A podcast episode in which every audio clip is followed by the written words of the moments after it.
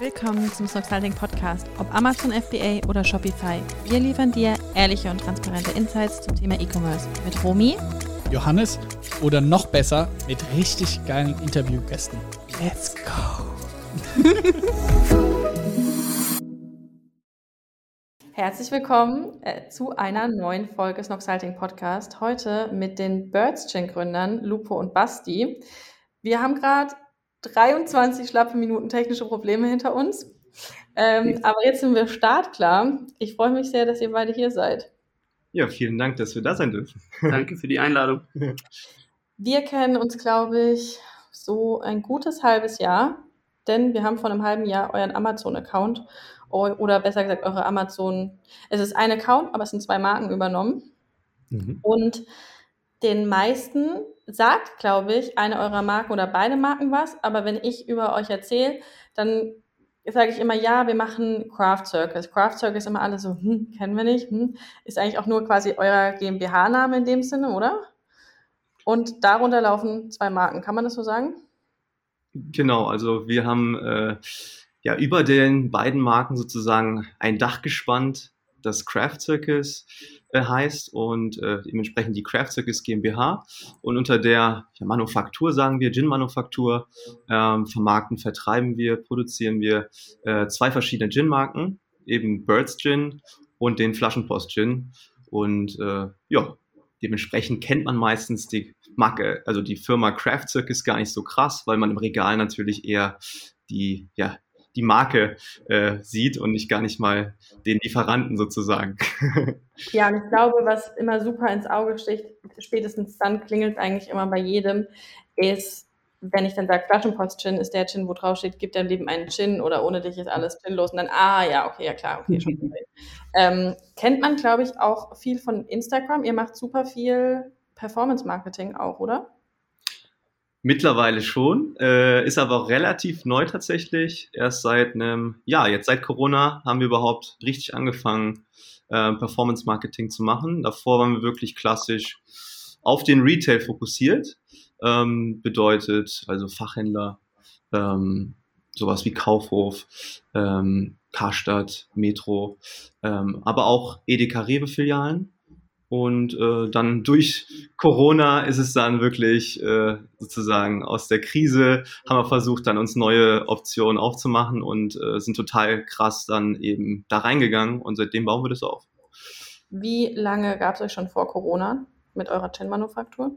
Ja, vielleicht kann man da auch einmal einsetzen und uns kurz mal vorstellen überhaupt. Ähm, ja, ich bin Basti, neben mir auch Lupo und äh, ja, wir haben das Ganze zu deiner Frage 2014 gegründet. Ähm, ich bin 27, Lupo ist noch 28, ähm, äh, komme ursprünglich Hallo. vom Tegernsee und äh, bin da auch zur Schule gegangen. Dann hat's mich nach Irland verschlagen, ähm, bin dann nach der Schule oder wo ich mein Abitur dann fertig gemacht habe in Irland erstmal auf die Reise gegangen, war in Südamerika, Mexiko, Australien und in der ganzen Weltgeschichte eigentlich unterwegs und ja, dann wusste ich klassisch nicht, was ich eigentlich machen soll. Und äh, bin dann kurz zur Studienberatung und äh, dann auch durch Deutschland getourt, habe mir die ganzen äh, Unis angeschaut und äh, ja, habe dann die Brand Academy für mich gefunden und da haben wir uns beide auch kennengelernt und äh, ja, war eigentlich, haben ein Uni-Projekt nach dem anderen gemacht, haben beide ich Brand Management, Lupo Brand Design studiert und haben wirklich gelernt, wie man eine Marke eben aufbaut und auch kommuniziert. Und ich glaube, das sieht man auch so ein bisschen, dass wir äh, vom Branding kommen und haben es ein bisschen andersrum wie ihr gemacht, dass äh, wir voll auf Marke sind und dann so ein bisschen äh, geschaut haben, wie äh, verkauft man das, das Ganze auch und äh, ja, haben das Ganze in 2014 dann gestartet. Vielleicht willst du noch zwei, drei Worte zu dir sagen, Lupo. Bist du schon nach vorne gesprintet, ja. genau. ähm, ja, Lupo 28 aus dem Rheinland ähm, ursprünglich. Hab während dem Abi äh, damals schon als Fotograf, so ein kleines Fotostudio, das heißt meine erste unternehmerische Erfahrung im kreativen Bereich, äh, neben dem Abi gemacht, habe da in der Tankstelle gejobbt und äh, so, war schon immer kreativ und äh, wollte dann immer auch in die große weite Welt hinaus nach dem Abi, habe das auch gemacht, bin dann auch viel gereist wie Basti und äh, eben haben wir uns in Hamburg dann beim Studium, ich habe Brand Design dann eben studiert, mhm. äh, wie Basti schon noch gesagt hat, ähm, ja und da haben wir ähm, uns kennengelernt, lieben gelernt sozusagen als äh, Kumpels und eben gleiche Interessen verfolgt und ja 2014 dann neben der Uni als kleines Side-Project die ganze Nummer im WG-Wohnzimmer gestartet. Und ich glaube, das war ja die ursprüngliche Frage, äh, wann es war sozusagen. Äh, ja, und so sind wir dann überhaupt äh, dazu gekommen. Und das war gar nicht Birds oder Flaschenpostin, ja. muss man dazu auch sagen. Also wir haben mit The Wolf angefangen. Mhm. Ähm, zwei haben das auch mit zwei Freunden davor äh, gemacht gehabt und der Vater hieß halt Wolfgang und der hat auf dem Weingut gelebt, ähm, hatte Burnout und hat sich da eben niedergelassen. Deswegen haben wir das Produkt auch The Wolf dann genannt, also die Hommage an den Vater Wolfgang. Und das war so ein Cognac-Krapper Obstler eigentlich in die Richtung und hatten so die Idee, so digestiv wieder sexy zu machen. Und äh, ja, so fing das Ganze eigentlich da bei uns an oder so sind wir eigentlich in die Schnapsbranche eigentlich reingerutscht und dann hat das Ganze gestartet, ja. Also eigentlich keine Ahnung gehabt, tatsächlich von, von Alkohol und auch gar nicht so krass die, äh, ja, den Background äh, zum Thema Alkohol und ja. Thema Genuss. Also aus der Branche kommen wir tatsächlich gar nicht mal. Ja. Aber durch die Geschichte dann eben mit den zwei Kumpels aus der Uni, mit dem Vater, der gesagt hat, hey, hier gibt's einen Schnaps aus Wein, ja. in Mannheim auch, äh, da wieder Bezug zu euch, ähm, was super irgendwie interessant war. Und da gab's dann eben eine ungelabelte Flasche und äh, wir hatten dann eben den Drang, natürlich aus diesem Markenstudium irgendwie daraus eine Marke zu machen und hatten aber eigentlich gar nicht so viel Peil, was wir da tatsächlich machen. Ja. Und äh, so ging das dann eben los, dass wir gesagt haben, jo, es gibt in diesem Schnapsbereich, also das ist jetzt eher so ein Digestiv, also was man nach dem Essen trinkt, diesen Obstler, ja. oder halt auch, ähm, also es kann man sich vorstellen in Richtung Obstler, aber aus, hergestellt aus Wein, mhm. äh, wie ein Weinbrand und ähm, kriegt das Aroma durch die Verfeinerung mit Früchten. Ja. Ähm, und ja, haben wir dann gesagt, wir bringen jetzt eine neue Kategorie, eine Spirituosenkategorie auf den Markt damals. Und so ging das eigentlich ganz früher los, äh, 2014 mit Weißbrand. Also wir haben den Weißbrand sozusagen, den ersten Weißbrand auf den Markt gebracht. äh, mit der Marke The Wolf. Das schließt, glaube ich, auch für mich den Kreis, weil euer Werbemanager bei Amazon heißt noch Weißbrand, oder? Genau. Ja, jetzt schau. Und äh, ja, wir haben halt in der Uni gelernt, ähm, komplett was Neues zu machen, halt nicht irgendwas äh, zu imitieren, sondern wo ganz was Neues reinzugehen und hatten halt dann wirklich die Idee oder haben den Ansatz äh, verfolgt, dann eine neue Produktkategorie aufzumachen. Ja. Und ja, da war dann wirklich die, die nächste Hürde eigentlich, mhm. dass äh, wir gar nicht wussten, wo stellen wir es am Ende irgendwie hin. Also es gibt ja kein Weißbrandregal in dem Sinne. Es gibt Gin, es gibt Wodka, es gibt Weinbrand, es gibt äh, Grappa, aber es ja. gibt kein Weißbrand. Und wo stellst du es dann auch hin? Ne? Also das war dann so die erste Frage.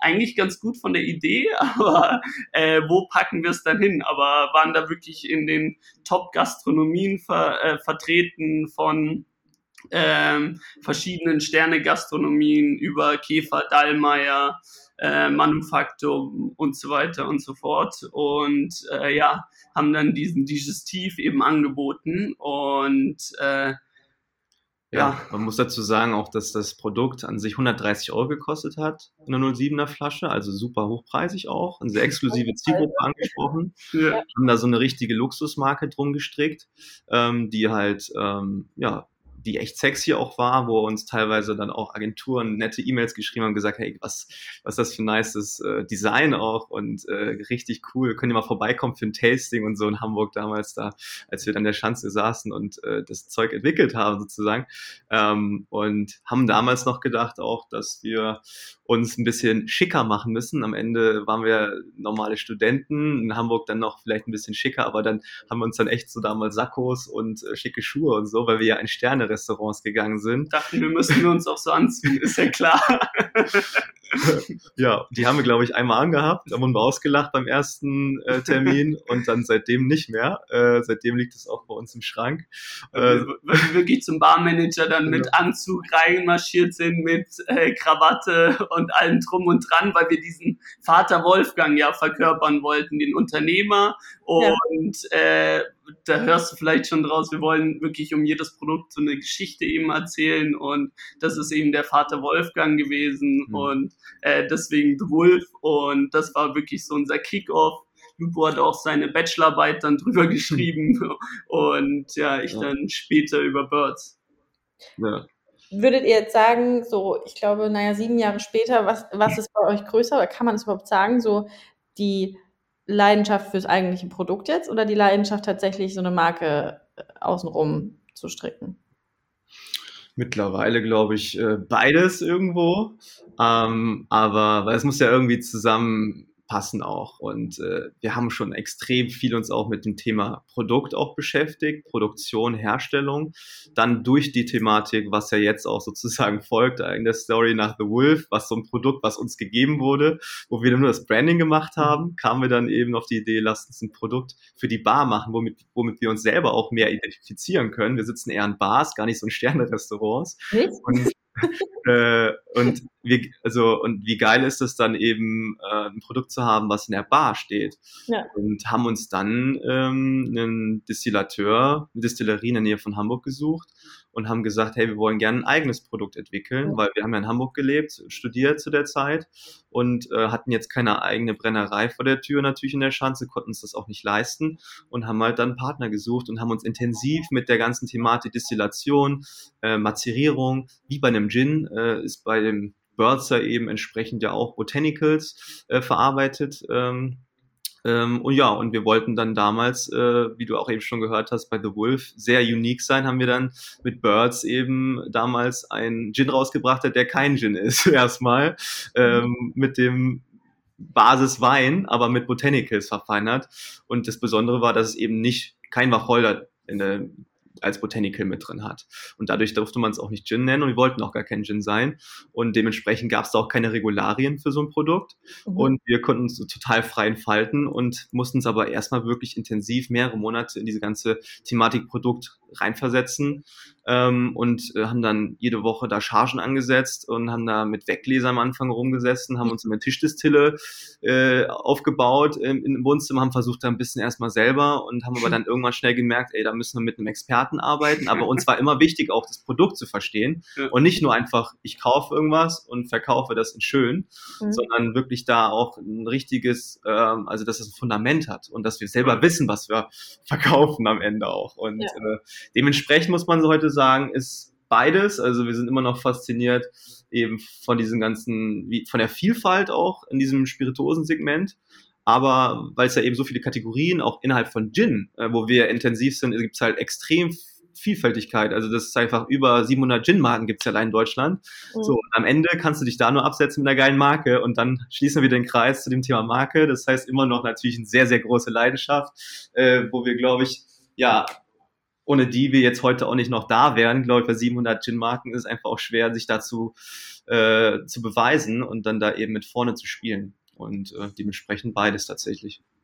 Wie viele Gin-Marken gab es, als ihr angefangen habt? Also so für mein Gefühl, ich befasse mich, muss ich sagen, äh, noch nicht so lange mit Gin, aber ich habe für mich immer so das Gefühl, die meisten Gin-Marken kamen so in den letzten zwei Jahren. Und plötzlich sind irgendwie super viele Gin-Marken da. Und äh, ihr wart ja aber eigentlich noch davor dann da, ne? 2015, äh, als wir den Birds entwickelt haben, da ging es gerade so richtig los mit diesem, sagen wir mal, Gin-Hype, dass dann auch richtig viele Gin-Marken auf den Markt gekommen. Das haben wir dann auch gesehen, gemerkt und haben gesagt, hey, lass uns jetzt schon was anderes machen. Wir waren also immer schon zwei, drei Schritte weiter. Bis heute ist der Gin, also es steigt immer noch, die Nachfrage steigt ja entsprechend auch. Also das äh, ist jetzt gar nicht auch, dass es wieder runtergeht.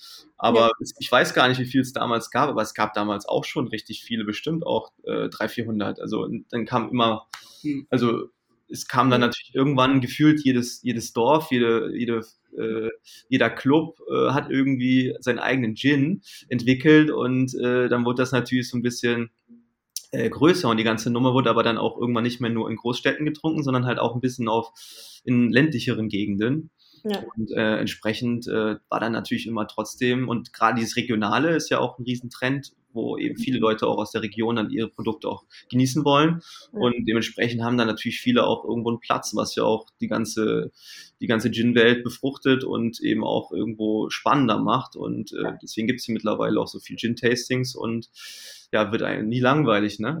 Also das ist Wahnsinn. Also ich, aber genau, die genaue Zahlen, wie viel es dann das gab, das äh, zu dem Zeitpunkt 2015, äh, kann ich dir gar nicht sagen. Und dass es wahrscheinlich zu dem Hype kam, war mhm. auch wahrscheinlich durch so Erfolgsstories wie Monkey 47, das ist mhm. dir wahrscheinlich ein Begriff. Das wollte ich gerade fragen. Gab es da irgendwie so einen Punkt, wo man gesagt hat, so darauf ist es so äh, zurückzuführen, dass, ich meine, Gin, wie lange gibt es Gin schon? Hunderte von Jahren aus England, oder? Das ist also das ist ein Produkt, das gibt es schon jahrelang und so ist immer mal natürlich äh, ein Thema wieder geht nach oben und äh, da steigt jetzt die Nachfrage. Also ähm, das, das verschiebt sich dann von Jahr zu Jahr und äh, ich glaube durch genau solche Erfolgsstories, wie ich gerade schon gesagt ja. habe, von Monkey 47 ist dann noch mein Augenmerk natürlich drauf und wenn wenn wenn es dann auch noch ähm, ja, man die Produkte erstmal sieht, ich glaube dann und sich dafür interessiert, ich glaube, dann sieht man die auch nochmal äh, mehr und äh, ja, das ist, ähm, glaube ich, dann nicht zu übersehen, dass der Gin-Trend äh, stetig weiter wächst. Ja, und die ursprüngliche Form vom Gin kommt ja ursprünglich auch, soweit ich weiß, mich informiert habe, die letzten Jahre, da, da streiten sich ja auch die Experten, aber äh, eigentlich aus Holland, ähm, vom Geneva, ah. ähm, das ist die ursprüngliche Form, hat sich dann weiterentwickelt. Und generell ähm, ist das Thema Gin halt wirklich mal so ein, äh, ja, ein Getränk gewesen, was nicht mehr so gehypt war. Äh, vor vielen Jahren, was eher so ein, ja, auch so einen schlechteren Ruf hatte und was aber dann durch diese Hendrix oder auch anderen Gefolgsgeschichten, die ja in den letzten Jahrzehnten so gekommen sind, dann Monkey 47 aus Deutschland, The Duke aus München, die mhm. eben schon ähm, ja, Vorreiter waren eben, die damals dann schon sehr, sehr gute Arbeit geleistet haben, wo das Thema dann einfach in Deutschland, glaube ich, nochmal viel krasser äh, geschoben wurde und äh, mittlerweile dann halt auch auf einmal so ja in den ersten Rängen stand wieder in den Top Bars und eben auch nicht mehr so verrufen war, wenn man Gin getrunken hat. Äh, das ist jetzt mittlerweile natürlich so ein Innengetränk geworden. Ähm, aber das war tatsächlich vor einigen äh, Jahrzehnten halt nicht so. Es gab schon immer äh, Gin, aber halt es war nicht so das Getränk, was die Leute getrunken haben in den Top Bars. Und das ist heute natürlich anders. Habt ihr da Schiss manchmal, dass das irgendwie so ein Hype ist, der auch irgendwie wieder vorübergeht? Oder dass ihr dann irgendwie sagt, boah, da müssen wir vielleicht irgendwie mal noch andere Produkte nebenher entwickeln, weil das kann auch irgendwie schnell wieder vorbei sein? Oder seid ihr der festen Überzeugung, Gin wurde jetzt einmal irgendwie wiederbelebt und äh, bleibt jetzt erstmal? Also Schiss jetzt äh, nicht unbedingt. Wir sehen wirklich den Trend, dass der weiterhin steigt. Mhm. Ähm, und es wird jetzt nie so wahrscheinlich kommen, dass von heute auf morgen einfach mal keiner mehr Gin trinkt. äh, das ist ja wie bei Wodka. Es gibt ja, also da, jedes Tag gibt's ja auch irgendwie, was die Presse schreibt, was Neues, was irgendwie jetzt gerade äh, im Kommen ist. Dann ist es der Korn, dann ist der Tequila und dann ist es Mezcal und äh, am Ende ist aber, was konstant wirklich ja auch steigt, ist einfach Gin und ähm, ich kann mir jetzt nicht vorstellen persönlich, dass das jetzt von heute auf morgen einfach so das Ding vorbei ist. Äh, also, also ich glaube, da müssen wir uns jetzt gar nicht so, so krasse Gedanken machen. Und da arbeiten wir natürlich dran, dass das jetzt nicht von heute auf morgen vorbei Was natürlich schon ähm, man merkt, ist ja natürlich so dieses ganze Nachhaltigkeitsthema oder bewusstes Leben, ähm, dass sich viel tut, gerade in diesem Spirituosensegment oder Gin-Segment in Richtung auch alkoholfreie Produkte. Mhm. Ähm, was glaube ich jetzt immer, also was jetzt extrem krass wächst, um, ist eben wirklich da so Alternat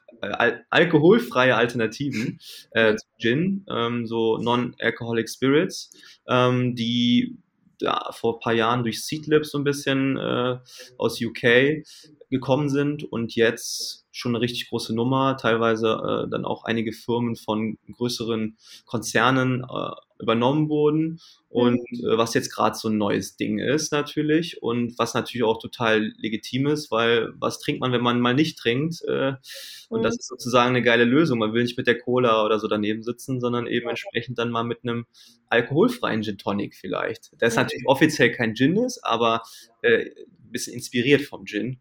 Und äh, das gibt's jetzt einerseits natürlich im, im Gin-Markt, aber auch in anderen. Und deswegen äh, äh, wird das sicherlich auch ein spannendes Thema in der Zukunft sein, äh, wo wir sicherlich auch dann äh, reingehen werden. ja, super spannend. Wie ging es weiter? Wolf, The Wolf ist ausgelaufen. The Wolf? Nee, die gibt es tatsächlich noch. Wir haben noch immer Restflaschen. Also mhm. ist auch bald eine auf dem Weg zu dir. oh, da bin ich gespannt. ähm, ich kann mir nämlich geschmacklich, muss ich sagen, gar nicht so viel drunter vorstellen, vor allem durch die Kreuzung, die da vorhin gemacht Ich bin gespannt.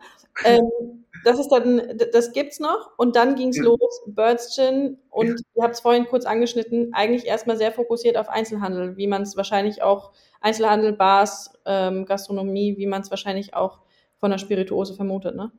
Voll, also wir sind ja so ein bisschen abgedriftet, was so nach Wolf passiert ist. Mhm. Aber wir haben uns in 2015 kam dann eben Birds auf den Markt und ähm, ja, dann haben wir uns halt auch gesagt, ja, jetzt entweder ganz oder gar nicht und haben dann Kredite aufgenommen und äh, ja, sind dann auf unsere erste Messe in 2015 auf die Bar Convent in Berlin gegangen und haben da das Produkt Birds dann eben platziert und ja, Kredit bekommen, dachten uns erstmal geiles Office, Auto geholt und äh, ja, dann ging es eigentlich los und äh, ja, haben das Office eigentlich nie benutzt, weil wir nur auf Bartour waren, durch Deutschland äh, gepäst sind und eine Bar nach der anderen abgeklappert haben, im Auto geschlafen und bei Freunden und äh, ja, haben dann wirklich halt so auch diese Branche mehr und mehr eben kennengelernt und auch verstanden und ja, hat uns eben auch da enorm viel gebracht. Ähm, aber der Kredit ist Stück für Stück geschmolzen, muss man sagen, ehrlich. Die Gastro ist teuer. ja.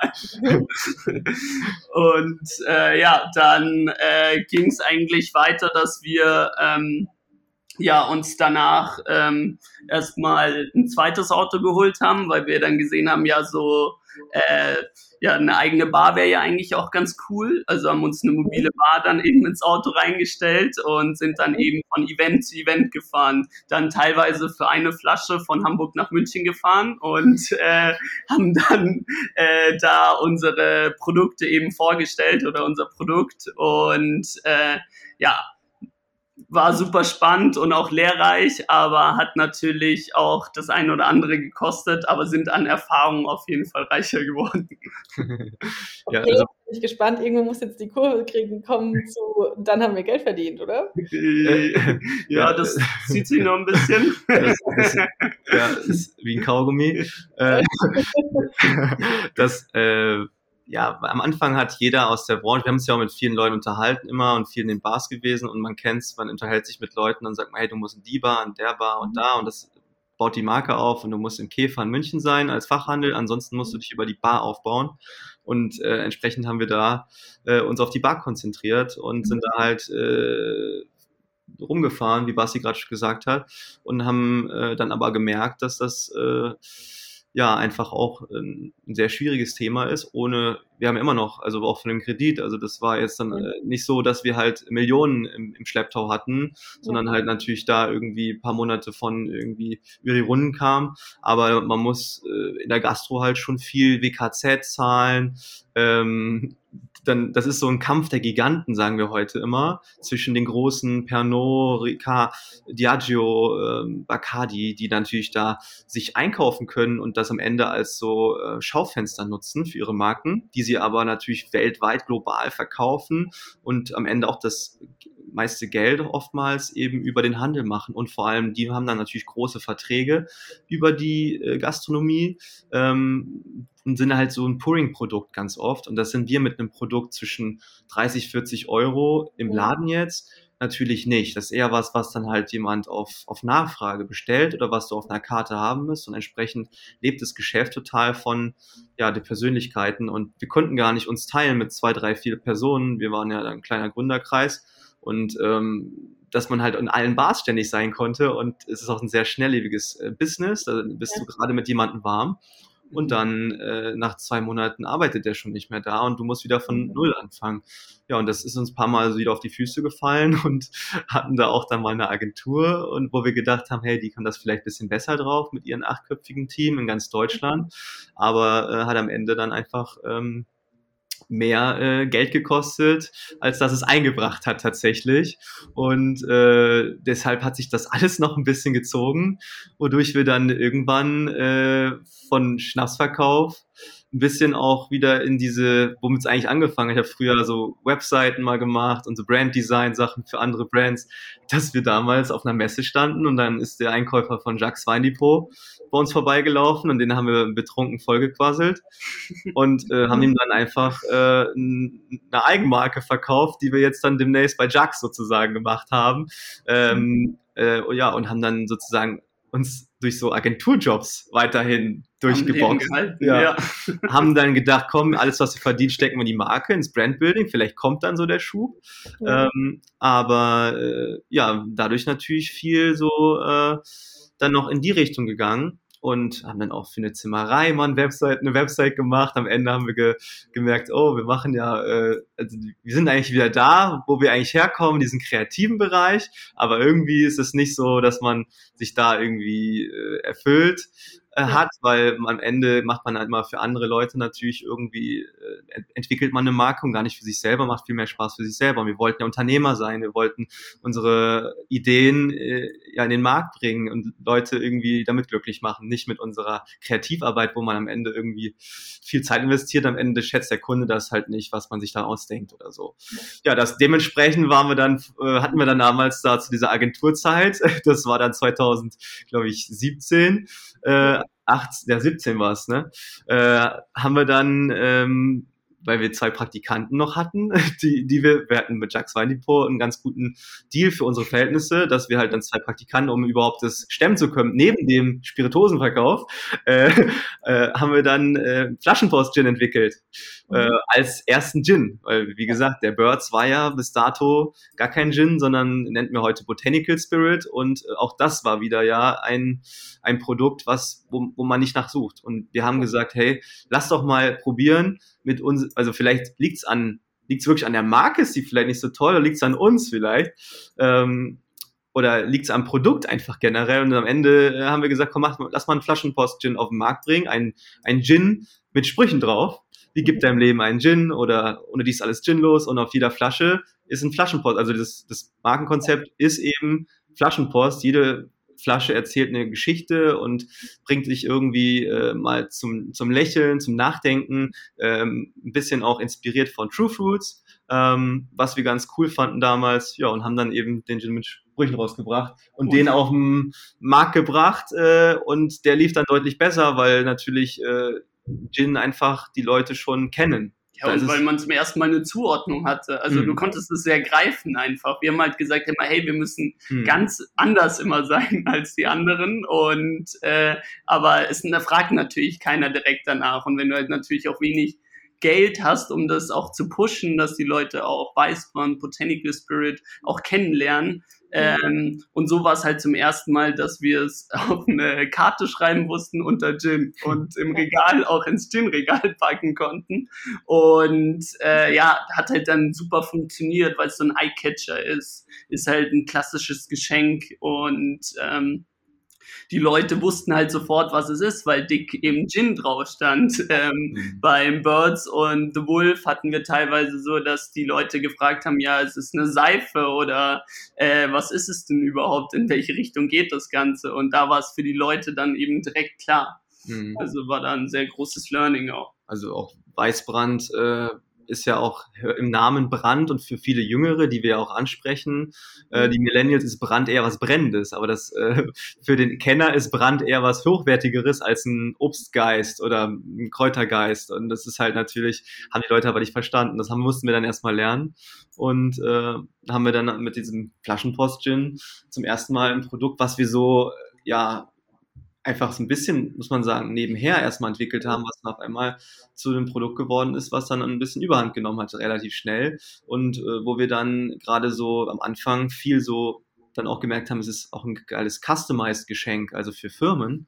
Ja. Man halt damals für Ströer äh, ja. hatten wir dann besinnliche Weihnachten wünscht Ströer und dann gab es dann eben äh, mehrere hundert Flaschen für die besten Partner von Ströer und das war dann so der Kickoff für uns Flaschenpost Gin äh, mit unserer Nummer eins erstmal.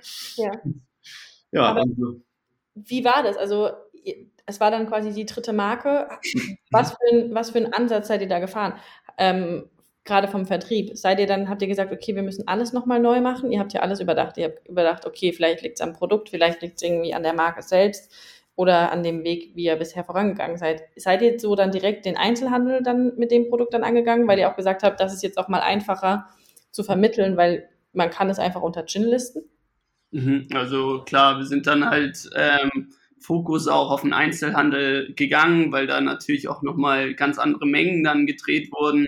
Mhm. Und äh, ja, haben dann auch unser Office, muss man sagen, auch erstmal in Hamburg abgegeben und die Autos und so. Also das heißt, wir konnten auch nicht mehr äh, zu den Kunden dann eben hinfahren und haben halt dann viel aus der Not heraus dann auch angerufen. Und so ist ja jetzt auch unser ähm, Ansatz da eben, dass wir wirklich Telesales dann eben machen und da den Leuten das Ganze eben näher gebracht haben. Und das war für die Leute halt sofort äh, verständlich. Ja, der Gin mit dem Spruchkonzept drauf, mhm. äh, mit humorvollen Sprüchen, der dich zum Lachen bringt. Und äh, ja, hat dann im Handel wirklich sehr gut funktioniert. Und ja, einer unserer stärksten Partner war dann noch zu dem Zeitpunkt Galeria Kaufhof. Da haben wir so ein bisschen auch in dieser äh, ja, traditionellen Spirituosenbranche, da muss man sich das vorstellen, wie ich eben gesagt habe, dass der Vertreter mit seinem Koffer irgendwie von Bar zu Bar und dann da die Produkte vorstellt. Und wir haben halt auf einmal, äh, ich habe zu der Zeit, wo ich nach Berlin gezogen, war ein bisschen inspiriert von den ganzen Berliner Startups, wie die dann auch den Vertrieb gestalten. Und äh, wir waren total offline, aber wir dachten so, hey, guck mal, die machen alle Telesales und äh, akquirieren Kunden. Kann man das nicht mit irgendwie dem Handel auch machen? Irgendwie, dann muss man da immer vorbeifahren, weil wir haben ja auch gar nicht die Kohle jetzt irgendwie mehr, da irgendwie ja. äh, mit dem Auto hinzufahren, haben gar kein Auto mehr, arbeiten vom Homeoffice und äh, haben auch jetzt irgendwie, lass uns das mal irgendwie so angehen, haben das, die Prozesse da irgendwie Stück für Stück irgendwie optimiert und haben total für diese relativ äh, ja, alteingesessene Branche ein sehr innovatives äh, Geschäftsmodell entwickelt, dass wir ja sie mit einem digitalen Ansatz dann in den Offline aber trotzdem verkauft haben über äh, mhm. Calls und das äh, eben entsprechend auch schön aufbereitet, so dass man eben von von zu Hause aus eben die Kunden mega geil betreuen konnte und äh, ja klar gab es dann auch wie, viele auf, auf ländlicheren Gegenden, die gesagt haben, hey, ich mache nur Geschäfte mit dir, wenn du vorbeikommst persönlich. Das ist einfach so ganz oft. Ähm, ja, bis zu bis Corona. Also äh, jetzt sind wir eigentlich ganz ganz happy natürlich, dass dann man da ein bisschen äh, bewusster da noch mit umgeht und auch mal mit einem Videocall oder mit einem Telefonat happy ist. Aber ja. ähm, das war dann so 2018 äh, für uns haben wir so ein ganz neues Vertriebsmodell mit durch den Flaschenpost-Gin für uns entdeckt, was wir äh, so ein bisschen Proof of Concept gemacht haben. Das heißt, so vier Jahre später eigentlich so ein bisschen auf das, was wir heute immer noch tun, ähm, ja, worauf wir dann gekommen sind, nachdem wir mit der Gastro uns so ein bisschen die Hörner ausgestoßen haben, gestoßen haben, ähm, natürlich weiterhin gemacht, aber trotzdem Fokus dann irgendwo auch da gehabt. Und äh, ja, das ist dann so 2018 eben äh, in den Fachhandel und so eher so Kaufhäuser gewesen. Was dann für Corona natürlich auch wieder schwierig war, was dann danach das Jahr kam. Wie, wie war eure Verteilung offline, online ähm, vor Corona, also jetzt quasi vor genau einem Jahr? Wie mhm. war das?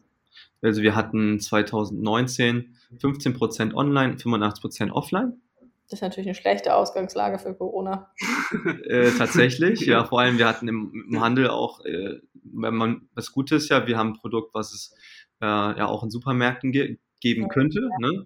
Äh, mittlerweile natürlich vermehrt. Am Anfang hatten wir sehr stark eben auf Kauf auf Karstadt und die hatten dann auch natürlich teilweise schließen müssen.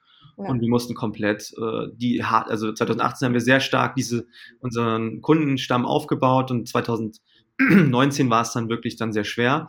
Äh, aber dann haben wir uns mehr auf Edeka Rewe-Filialen konzentriert und äh, sowas wie Metro und haben versucht, da eben entsprechend äh, zu platzieren. Und haben zudem dann auch 2019 äh, wir wollten gerade auch dieses ganze Thema ausrollen, dann kam Corona, also hatten auch vier Leute eingestellt und zwei Wochen später war dann so Lockdown irgendwie und wir sind shit.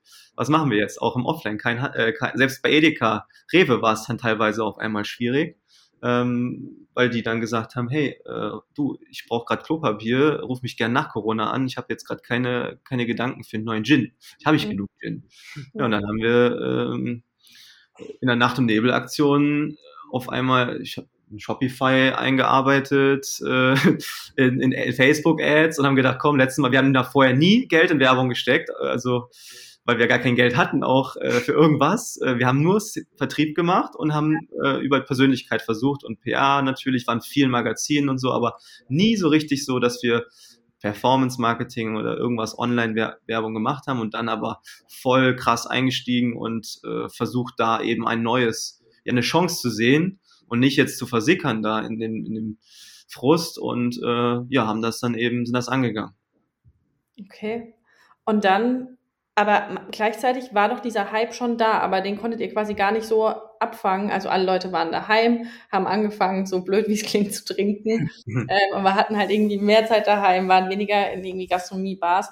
Ähm, alle hatten ja dann schon irgendwie so ein Uplift in den Käufen. Habt ihr das auch gemerkt vom Supermarkt oder habt ihr gemerkt, okay, da ist jetzt zwar ein Uplift da, aber wir können den gar nicht so abgreifen, weil, wie ihr gesagt habt, alle eigentlich damit beschäftigt waren, Klopapier ranzuholen?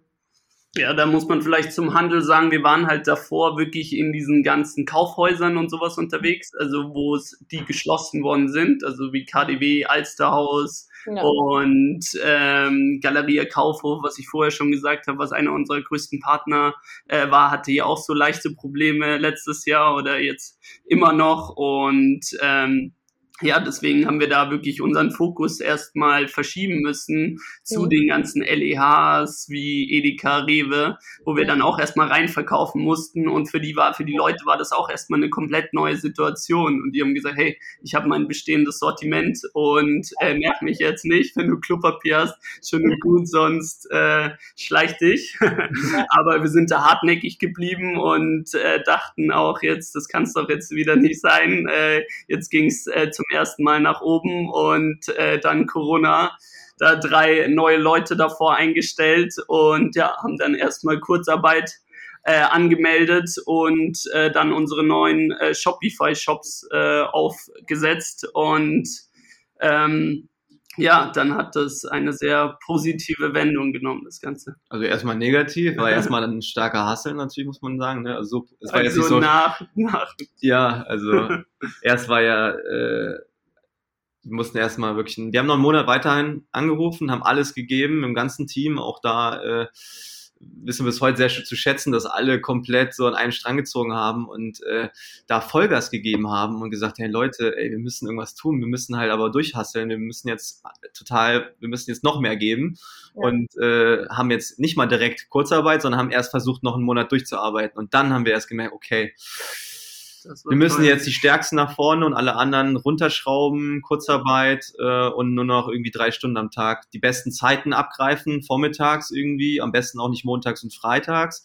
Das war so unsere Devise und äh, dann haben manche Leute aber auch in den drei Stunden mehr Umsatz gemacht als irgendwie in der ganzen Woche, was irgendwie ganz spannend war dann lustigerweise, aber im Verhältnis natürlich deutlich weniger. Also wir haben krassen Einbruch gehabt und das hat sich dann auch zwei, drei Monate gezogen, bis die Leute irgendwann doch, doch wieder also wo das Thema Corona ein bisschen normaler war wieder für die, also es war dann wie gewohnt, also schon gewohnt. Am Anfang war erstmal so, die Welt ist zusammengebrochen und äh, ich rufe nach Corona an, dann irgendwann war das Thema nicht mehr so präsent als erstes. Und man hat gesagt, ja, ich könnte jetzt, weil du sagst ja auch, äh, klar, die Leute laufen in alle Supermärkte, dementsprechend müsste es ja dann boomen, aber wir waren gar nicht so viel Supermärkten, dass wir da was abgreifen konnten. Und das ist das Problem eben gewesen auch. Und äh, ja, dann erstmal natürlich so ein bisschen Durchstrecke, äh, wo wir dann aber trotzdem auf der anderen Seite, Thema Amazon, äh, jeden Monat krass gemerkt hat, dass es dann natürlich nach oben gegangen ist. Und auch im Online-Shop haben wir uns natürlich am Anfang auch ein bisschen schwer getan, aber sind da auch äh, mit innovativen Ansätzen vorangegangen und haben da auch auf einmal dann natürlich einen Channel aufgebaut, der Umsatz gemacht hat. Mhm. Ähm, und ja, das ist dann bis heute auch so geblieben, dass wir dass wir auch weiterhin online und Amazon dann Fokus auch setzen und entsprechend heute auch ähm, ja, einen großen Teil ausmacht. Wie ist eure Umsatzverteilung jetzt ein Jahr später? Also vorher hast du gesagt 15% offline, äh, nee, sorry, 15% online, mhm. äh, 80 online. So. 85? 85 offline. Wie ist sie jetzt? Ähm, jetzt ist 50-50 tatsächlich. Also es ist wirklich krass, wie sich's verschoben hat und also trotzdem beides halt nach oben auch, weil äh, wir jetzt halt auch merken oder auch die Edeka-Märkte und Rewe-Märkte das auch als Chance eben sehen, dass sie halt die einzigen sind, die auch eben offen sein dürfen und ähm, ja, also es ist wirklich da Wahnsinn gewesen und dann äh, kamt ja ihr irgendwann ins Spiel und äh, das hat dann auch ganz gut funktioniert. Ja, ich glaube, wir machen seit September, glaube ich, ähm, euer Amazon. Und auch da, ich glaube prinzipiell, man merkt, die Nachfrage nach Gin insgesamt geht nach oben. Ähm, aber ich glaube, man hat es auch schon im letzten Jahr einfach deutlich gemerkt oder im letzten halben Jahr, was es eigentlich bringt, da Aufwand reinzustecken. Klar, Amazon, ich glaube, wir hatten auch die ein oder andere Hürde, was irgendwie Auffüllmengen etc. angeht, die beschränkt waren. Ähm, aber lohnt sich auf jeden Fall, ähm, da, da Arbeit reinzustecken. Wie ist es jetzt für euch? Äh, habt ihr da so ein bisschen Blut geleckt, sagt offline mega geil, ähm, wir wollen uns jetzt nur noch darauf fokussieren oder ganz klar für euch bei einer Marke wie Chin oder bei einem Produkt wie Chin, das muss auf beiden Kanälen funktionieren, offline und online. Wir zum Beispiel haben ja die letzten fünf Jahre einfach nur ein Online-Produkt gepusht. Mhm.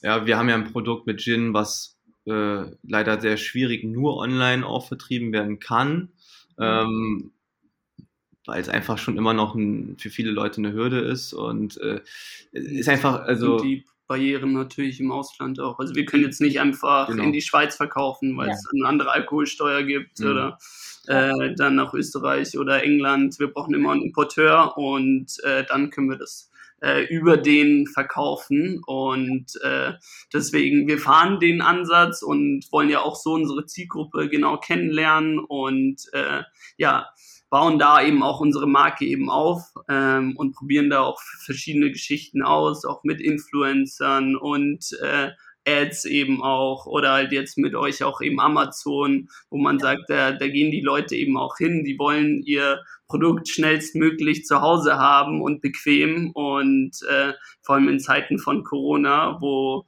wo ich halt auch nicht vielen Leuten jetzt beim Einkaufen direkt äh, begegnen will, ist das halt vor allem da ein guter Ansatz. Und äh, da werden wir auch weiterhin Fokus setzen. Also wir wollen beide Channels da befeuern und äh, genau, das ist den Ansatz, den wir da verfolgen. Ja, gerade vor allem online viel Marke aufbauen.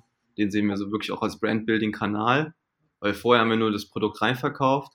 Ja. Dann ist es ja auch so, man verkauft es an Händler oder an den Großhändler. Ja. So läuft das Business ja meistens sogar. Da hast du ja noch zwei Händler dazwischen gefühlt äh, oder auch drei, je nachdem. Und ähm, versuchen da eben ähm, durch diesen Online-Kanal hat man zum ersten Mal, was ich sehr spannend finde, auch gewusst, wer der Kunde ist, weil vorher hast du an den, den Handel verkauft und der hat das an den Kunden verkauft, an den Endkunden, aber du weißt ja nie, wer ist tatsächlich der Kunde. Du hast da irgendwelche Personas, die gestrickt, ähm, die die Zielgruppe abbilden sollen, die Wunschzielgruppe, aber wer kauft das Produkt? Wie alt sind die? Wo wohnen die denn? Was haben die für Hobbys? Was haben die für Interessen? Ähm, was haben die für ein Einkommen? Und äh, was mögen die für Farben und so. Das sind ja so Sachen, die man jetzt erst generell durch so, so eigene Online-Channels besser ja. kennenlernt und die wir halt total gut nutzen können, auch für neue Produkteditionen, ähm, neue Marken. Ähm, und äh, ja, das ist natürlich äh, super geil zu wissen und äh, nutzen das dann eben viel für so, für so Insights und äh, Brandbuilding, aber klar auch irgendwo ein Umsatzkanal. Aber ich glaube, die Marke an sich baut sich natürlich entsprechend deutlich schneller auf jetzt äh, als davor, äh, weil vorher musste man am Regal vorbeilaufen, mit viel Glück dann die Marke wahrnehmen und jetzt äh, strahlen wir die Werbung halt Millionen von Leuten jeden Monat aus und dann hast du natürlich eine viel schnellere Bekanntheit irgendwo. Ähm, die, und da sind wir, glaube ich, auch dadurch, dass wir einen Marken-Background haben, ähm, ganz gut drin, da irgendwo auch Emotionen reinzubringen und äh, ja, das ist super wichtig, auch mittlerweile. Aber trotzdem, der rentabelste Channel oder einer der wichtigsten Channels ist immer noch natürlich äh, der Handel für uns. Mhm. Ähm, und äh, Amazon aber im Online-Bereich stärker natürlich, äh, was Deckungsbeiträge betrifft, als jetzt natürlich im Online-Shop, was ganz klar ist durch die höheren Conversion Rates, äh, weil man einfach schon keine Barrieren hat, bei Amazon zu kaufen, weil du eh schon Konto hast und weil du eh noch irgendwie dein Putzmittel kaufst oder irgendwas anderes, vielleicht Socken, äh, was du dann einen Warenkorb mitschieben kannst. Und das kannst du natürlich bei, bei so einem eigenen Online-Shop teilweise natürlich nicht so. Äh, entsprechend ist das natürlich für uns, ähm, äh, sind das beides sehr, sehr wichtige Kanäle. War das erstmal eine Hürde für euch? Ihr, ihr kommt so stark aus dem Brand-Building und Brand-Design-Bereich, dass Amazon, würde ich jetzt mal sagen, ähm, auch wenn wir natürlich irgendwie den ganzen Tag mit Amazon arbeiten, aber Amazon in dem Sinne ist jetzt nicht the most sexy Plattform. ähm, vom Design her hattet ihr da irgendwie am Anfang so, wart ihr da zurückhaltend und dachtet, mh, hm, unsere coole Marke, jahrelang mhm. Aufgebaut, mega Brand Design und jetzt packen wir das auf Amazon, ähm, wo wir nicht alles designen können, so wie in einem Online-Shop?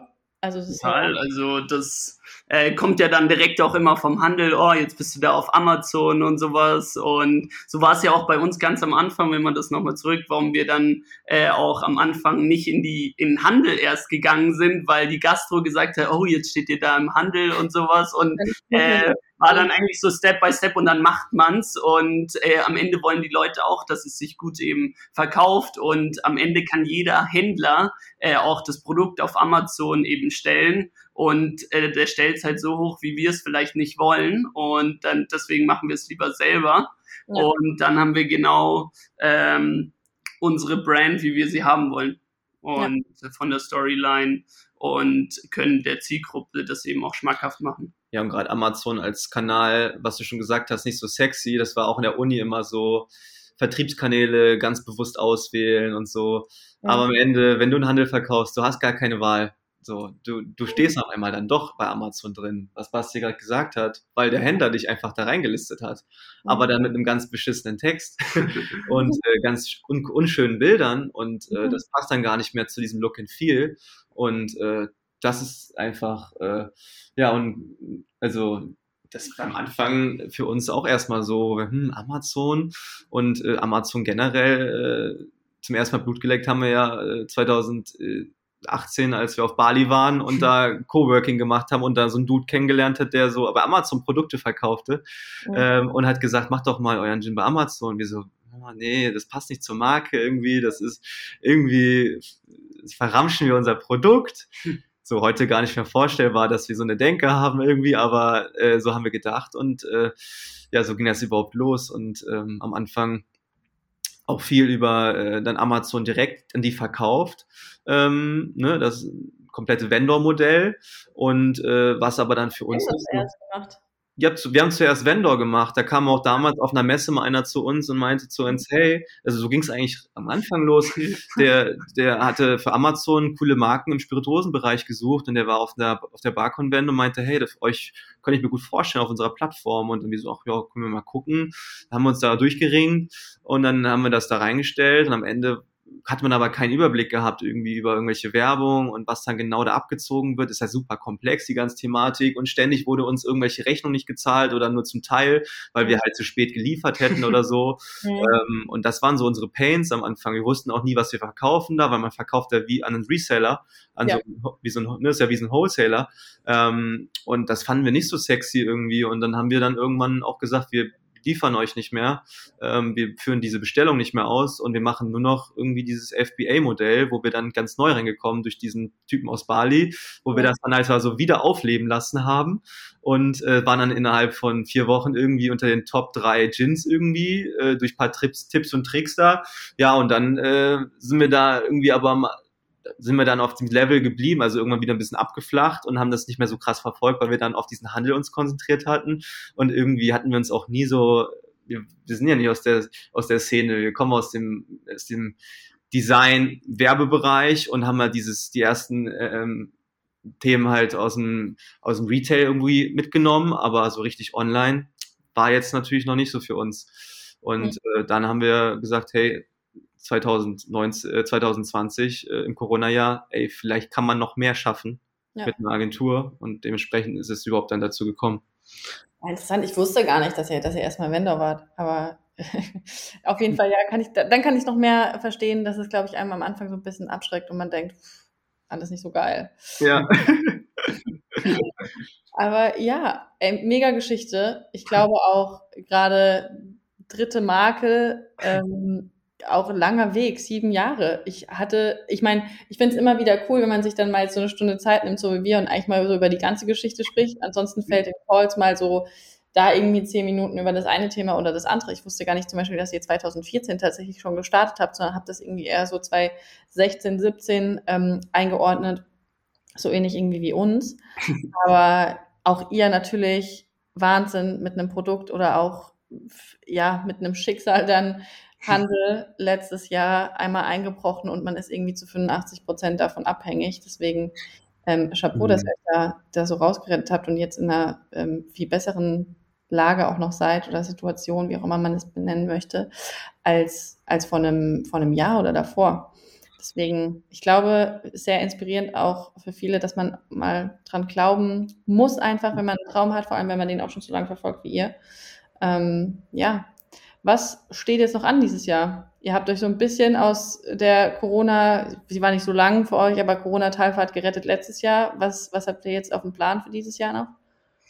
Also du hast es, glaube ich, gemerkt gehabt, dass wir das ein oder andere gemacht haben die letzten sieben Jahre. Und äh, jetzt wollen wir oder haben auch gemerkt, dass wir letztes Jahr da den Fokus setzen wollen und äh, ein Team auch drumherum eben aufbauen und sind da echt super happy, dass wir da echt jetzt ein geiles Team aufgebaut haben. Sind jetzt äh, ja 27 Leute ähm, und äh, die äh, müssen wir auch erstmal handeln und ähm, ja, machen da vollen Fokus auf unsere beiden Hauptmarken jetzt, auf unsere beiden Gin-Marken, Flaschenpost Gin und Birds Dry Gin.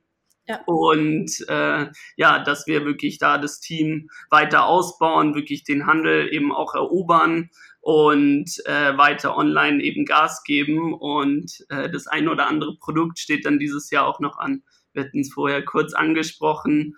Das alkoholfreie Segment ist natürlich spannend für uns und da tüfteln wir jetzt schon ein bisschen länger rum und da wird es auf jeden Fall die nächsten Monate was geben. Ja, wir haben ja auch am Anfang, äh, vor, also vor zwei Jahren erst den Birds Gin tatsächlich rausgebracht. Wir haben ja eben vom Birds erzählt, aber am Ende als erste Produkt war ja der Botanical Spirit oder Weißbrand. äh, mit der Zeit haben wir dann halt gesagt, okay, das ist so eine geile, schöne Marke, mit der wir uns, wo wir uns selbst verwirklicht haben, mit unserer äh, Leidenschaft für, für Reisen, ähm, wo wir auch einfach mit der Marke einfach so eine geile Lifestyle-Marke auf, aufgebaut haben. Lass uns doch ein Produkt, was die Leute auch verstehen. Ähm, und das war eben dann äh, der Birds Dry Gin geworden und wir wollten erstmal jetzt voll den Fokus eine geile Gin-Marke, eine richtig sexy Gin-Marke aufbauen und dann äh, erst, weil Thema auch alkoholfreie Gin, äh, was jetzt eben dieses Jahr äh, für uns auf der Agenda steht, äh, müssen wir erstmal natürlich als Gin-Marke wahrgenommen werden, bevor man dann eben die alkoholfreie Version auf den Markt bringen kann. Und äh, haben jetzt aber auch äh, zwei Jahre daran getüftelt und dieses Jahr ist es dann soweit, dass wir in die Richtung dann gehen, dass wir nicht nur Dry Gin und Botanical Spirit, sondern eben auch alkoholfrei dann anbieten werden. Ich bin sehr gespannt. Ich muss nämlich auch sagen, ich habe mal einen probiert, ich nenne jetzt nicht die Marke. und ich fand, das ist so ein bisschen einfach wie so, kennt ihr dieses Latschenkiefer-Bad so von, von ähm, dass es so geschmeckt hat. Und ich war echt so, ich war, dachte vorher nämlich auch richtig cool, deswegen bin ich mal richtig gespannt auf, auf eure Version davon. Ähm, mhm. Ich glaube, dass es sehr unterschiedlich schmecken kann. Ähm, deswegen, da bin ich gespannt. Ich drücke euch ganz fest die Daumen. Ich meine, wir verfolgen euch sowieso. Wir sind äh, mehr oder weniger täglich in Kontakt und äh, sind da hautnah dabei.